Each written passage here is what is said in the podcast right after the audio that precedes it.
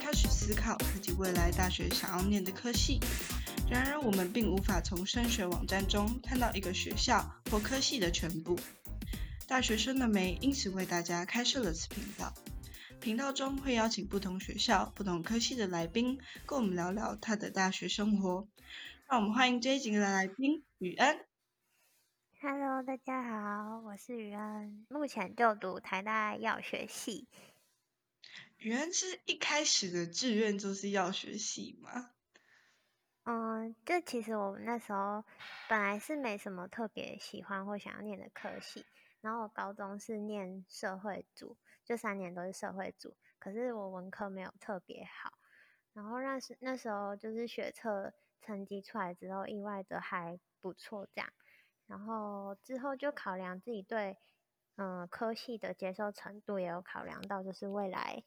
现实层面的出路跟工作的问题，当然还有一些是家人的意见，所以最后就是选择了药学系。但我那时候填的科系其实蛮广的，我填了一个中医，然后一个西医，然后两个药学跟一个社会系。然后第一阶段的时候上了五个志愿，可是最后因为面试时间有冲突，所以后来就有做一些取舍，这样。嗯，那当初为什么最后的选择会是药学系？是对他有什么特别的期待吗？嗯，那时候是呃，药学系跟台大会计系还有中国医的总医系面试时间冲突。然后因为我是高雄人，我是住在高雄的一个小乡镇，然后那时候就一直想要到台北这个大城市看看，所以后来就选择台大。然后药学系跟会计系比起来，我觉得我应该会比较可以接受药学系的学习的内容。然后一方面也听说，就是台大的校风是蛮开放多元的，就是会接触到很多不同的东西跟想法，所以后来就就来了这样。然后其实很多人说上大学就可以玩了，然后又说台大的学生会玩又会读书。那我那时候当然也有觉得期待，就是期待有机会可以参加很多活动啊，然后找到一起玩音乐的人之类的。但当初刚进到药学系的时候，其实对药学系本身比较多的应该是害怕啦，因为毕竟我高中是社会组，然后跳来念这个系，就是大一、大二那那两年，其实都蛮害怕自己被挡掉的这样。啊，社会组跳药学系真的是超级挑战的。原来当初跳组是自己准备不同科目的考试吗？然后是什么时候开始准备不同科目的考试的、啊？呃，对我那时候是自己准备，然后我那时候没有补习，因为我是比较需要自己念书、自己消化的那种人。然后，但这可能每个人不太一样啦。但我跳组是在成绩出来之后的事情，就是考试之前完全呃没有想过，也没有预料，没有遇到过这件事情。就是因为我学测分数很奇怪，我虽然念社会组，可是我总分扣了两级分，分别是扣在国文跟社会，对，就是超级奇怪的。然后我准备考试的方式其实蛮一般的，就是我买参考书来，然后边念书边写题目这样。然后大概开始准备的时间应该跟大家差不多，都是从高二的暑假开始。有推荐如果也想跳组念的学弟妹可以做什么准备吗？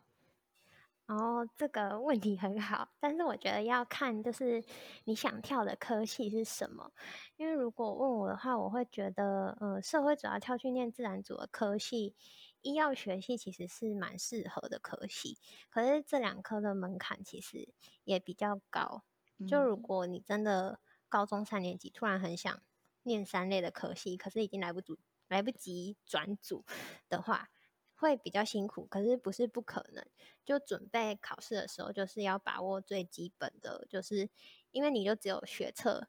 的机会，因为你可能不太有办法考职考。就是如果你原本是念社会主要跳自然组的话，那学测的自然科范围是有包含社会组的自然科课本里面的内容，就是把那些读熟，然后一直一直写题目，因为我觉得写题目是很重要的。就是那时候，我觉得对一些来一些学生来说，可能看到自然课题目就会蛮头痛。我当年就是，呃，我的自然科模拟考没有一次有 写完，对，所以我觉得练习题目是很重要。然后数学的部分也是自然主科系会重视的学科。然后我高中数学也不是很好，我记得我第一次模拟考考五级分，我整个大傻眼。然后因为实在太惊吓，所以我之后就就是每天都会花时间写数学，就是可能写个一两题这样。然后最后才有看看到成绩，就是有慢慢变高。然后我觉得想要跳组的学弟妹，可能还是要有一些心理准备，就是你一上大学刚开始会比较辛苦，因为低年级的课程就是像一些生物、化学、物理那些，别可能别人是高中的课程延伸变成英文。但如果你是原本是社会组的话，很像你几乎是要从头来，就是需要一点毅力。但是我觉得只要愿意努力，还是可以念得不错。这样。那台大药学系的录取门槛大概在哪里？嗯，台大药学学测的筛选，因因为我是学测上的，然后我们那时候的筛选条件是英文跟自然要十五积分，然后总积分。我们那一年是大概七十三左右，然后我有去查一下去年的第一阶段筛选条件，其实也是一样，就是英文跟自然加起来是三十，就是 这两个科目都是十五积分，然后再来国英数字加起来要五十八分以上。嗯，亚学系大概有什么样的课程？嗯，我们大一、大二基本上就是跟其他医学院的科系都蛮像的，就是普普通物理学、普通生物学、化学、心理学那些，就是然后也都是必修。那台大会规定要去修一些通识的课程，然后比较特别的是大三之后就会有很多专业的学科，那会在医学院上课，所以就是在大二之前就要。尽量努力把就是通识学分修满，不然就是越高年级课业会越重，而且你可能就是也没有办法来回总区上课这样。那要学的相关的课程基本上是从大三的时候开始，然后会有很多基础课程，像是呃药理学、药物动力学，然后药物化学、药物分析等等。就是开始会有一些比较密集的课程，然后都是必修。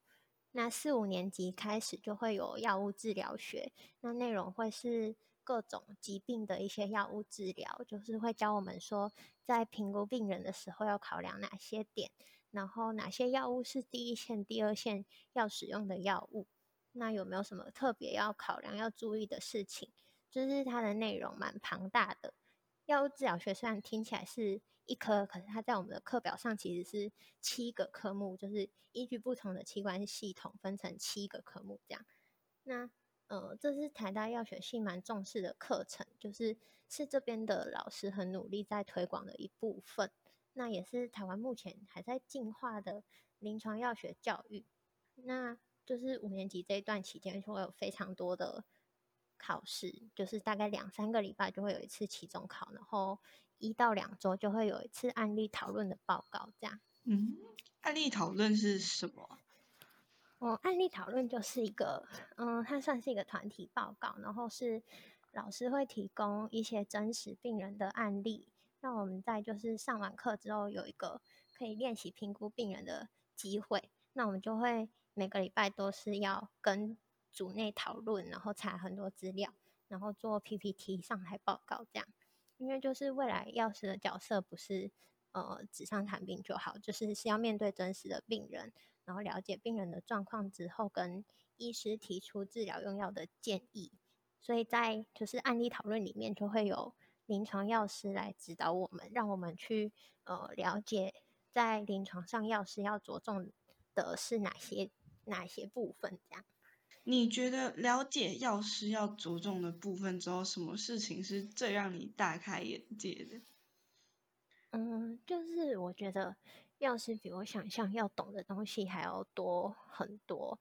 就是我们同学常常开玩笑说，药学系就是什么都要学，就是除了学药品之外，其实我们要学就是基本的。诊断啊，然后检验数据的判读，护理端怎么给药等等，因为这些都会跟我们呃要评估病人使用哪些药品比较适合会有关。所以就是治疗学课程里面就会包括这些，就是这么多的东西。那在医院里面，药师是默默工作的一群人，就是处方审核啊，然后提供治疗建议等等，都是民众看不见的。所以也要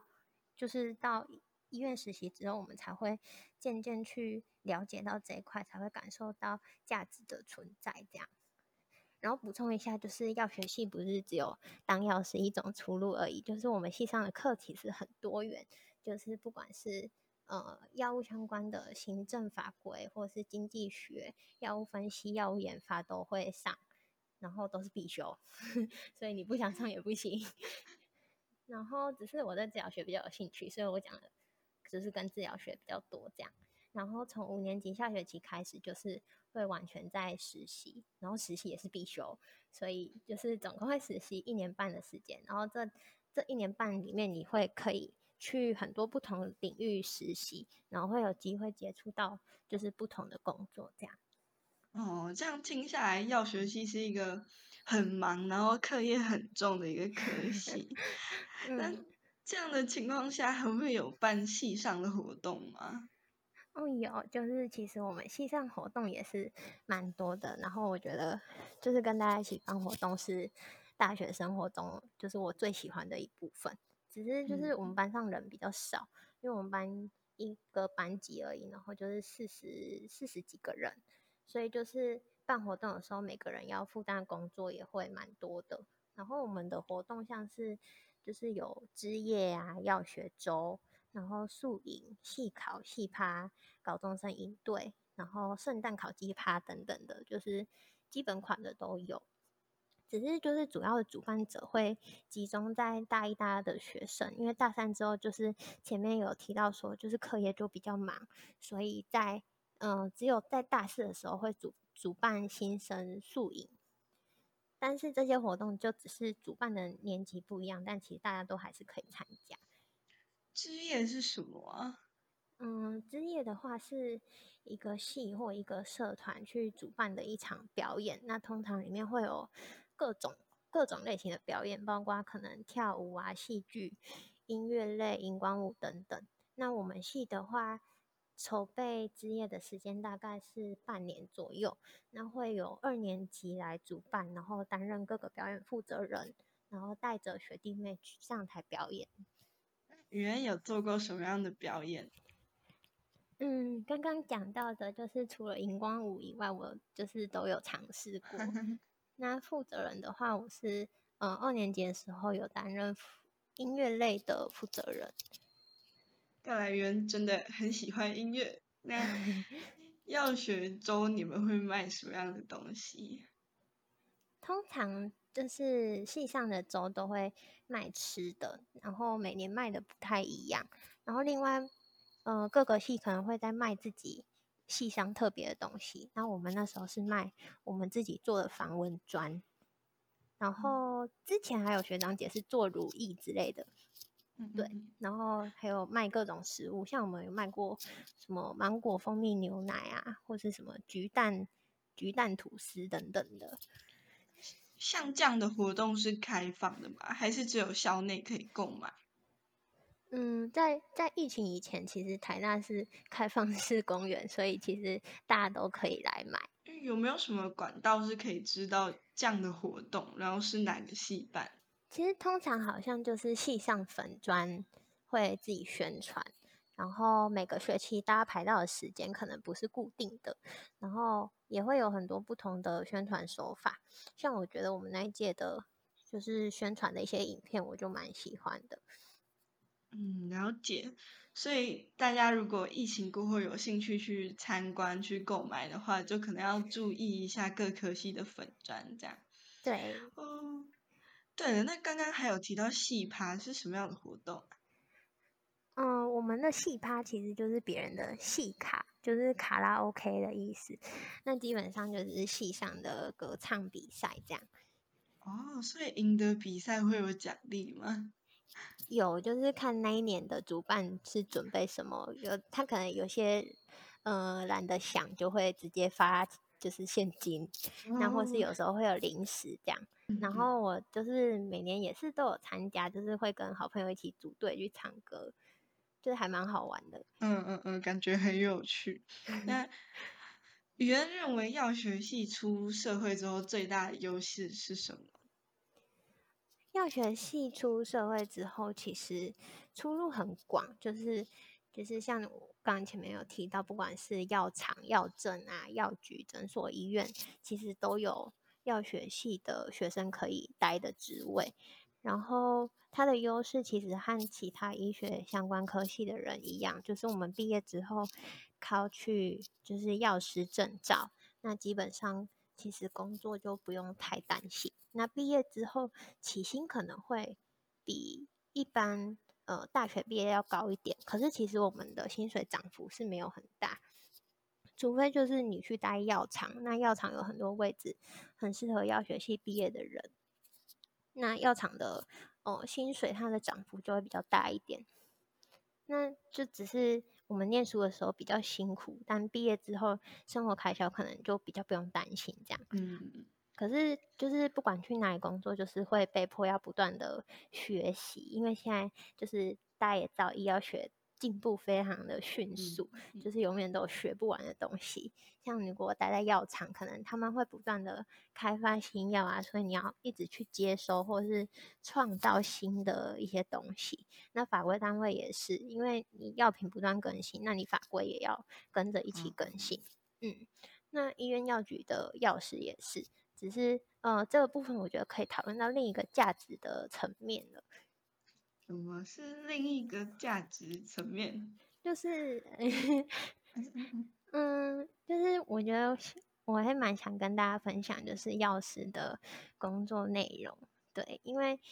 嗯，其实很多人觉得药师的工作就是医生开药，然后药师抓药。对，就是其实像很多我的家人也是都这样子认为。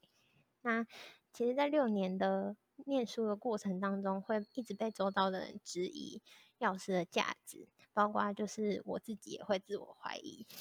但是，就是其实想一想，如果真的药师的工作是抓药而已，那其实好像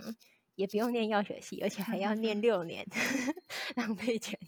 对啊，如果真的是这样，好像其实每个人任意的人都可以来做，不用一定要药学系的学生。对，那。那药师在社会上的地位啊，然后就是也是常常被质疑，就是主要我觉得还是因为药师工作的价值所在是大家看不到的，就是其实医院的每一张处方都会经过药师的审核，那在发药之前，如果发现一些可能需要更改的地方，或者是呃觉得可以更好的地方，可能会打给医生，请他更改处方。就是会和医生讨论，呃，有很多种状况，比如说，呃，可能病人对某些药过敏，或是病人肾功能不好，需要调整剂量，或者是说病人这一科的用药跟呃其他科的用药有交互作用，或者是病人他使用鼻胃管，有些药品不可以磨粉，不可以管罐等等，就像这些问题，诸如此类，就是会跟医生讨论，然后。呃，把处方改成更适合的药品，对，所以在这方面药师会提出建议。那除了处方的审核以外，像我们有临床药师，那他是每天会跟着医生查房，那在负责病房里面就是去看每个病人用药的问题，包括就是病人在住院之后，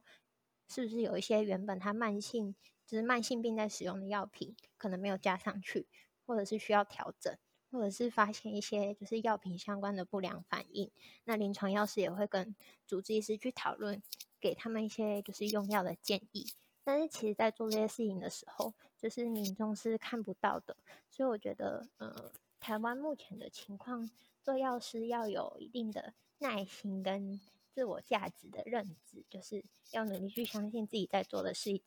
是一件呃蛮有价值的事情。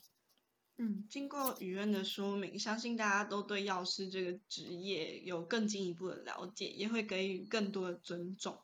接下来，因为台大是很多人梦寐以求的学校，想请语言讲讲自己心目中的台大是怎么样。好，嗯，我心目中的台大，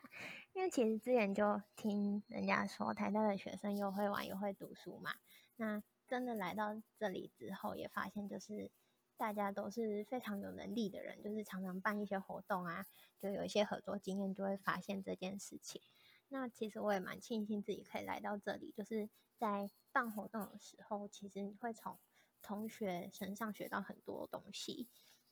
然后另外，我不知道其他学校怎么样，但是以我在这边的感觉，我会觉得这里的学生，呃，很多都很关注社会议题。然后在这方面，我觉得我也学到很多，就是也跟着去思考很多事情。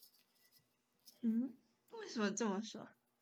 嗯，像就是不管什么科系，好像都可以看到一些特别关注社会议题的人。那我们系上也是，所以在这边其实，即使你是原本不关注社会议题的人，你最后可能也会听同学们在讨论，然后就开始关注起来。对对对，就是像我其实原本是没有那么关注社会的人，应该说就是我以前会看新闻，但是。可能不会去做太多的评论或者思考，可是，在大学这段期间，就是你会被周遭的氛围感染，然后你会渐渐去接触这些东西，就是包括很多议题，像是什么呃白色恐怖啊、同志议题、国际政治的一些情势、香港反送中，还有一些台湾政府的政策等等，就是大家会在网络上讨论，然后我也会因此就是看到大家讨论。然后去了解，不管是正方反方，就会开始去思考这些不同的论点，然后思考怎么去理解别人，怎么去传递想法，然后怎么沟通等等。然后像是一些特别的日子，什么呃二二八啊或是六四，你也会在 IG 或 FB 上面看到一些呃历史的分享。然后当更关注这些事情的时候，就会渐渐的觉得自己更。接近这个社会，就是会觉得是真的参与在这个社会里的人，就会了解，哦，每一件事情都不是只有一个层面可以讨论，然后你思想的广度会被拓展，在看待事情的时候，就会呃，可以从不同的角度去讨论跟思考，这样。嗯，那最后一样要请雨恩对未来即将步入台大药学系的学弟妹说一些话。好，嗯。就是我觉得药学系是一个出路蛮多元的系，然后你可以根据自己的特质来选择未来的工作，但真的就是会比较辛苦，因为我们是念六年嘛，然后有提到高年级，报告跟考试会很多，然后实习也会蛮累的，那那时候可能你就不会有那么多时间可以做其他的事情。那因为我自己是比较偏好医院的工作，就是其他比较没有那么了解。那学弟妹如果之后是在医院工作的话，就是刚开始希望大家要好好撑着，就是心理素质要高一点，不要让你的热忱被这个社会的现实消磨殆尽。对，要相信就是只要努力的去做，然后努力的学，你做的工作是真的有价值的。然后另外也希望就是大家在大学时期要把握时间去多做。多尝试一些就是自己想做的事情，因为我觉得，呃，大学的这段时间是最好的时机，就是你可以多多参加，不管是系上还是说社团的活动，然后和大家一起办活动是很快乐的事情，而且也会是很好的学习机会，那也会成为就是大家大学生活中很美好、很特别的回忆。嗯，好的，非常感谢雨恩今天来到大学生了没，跟我们分享大学生活，相信听众对台大药学系都有更进一步的了解了。下一集会请到哪个学校、什么科系的来宾呢？敬请锁定大学生了没，拜拜，拜拜。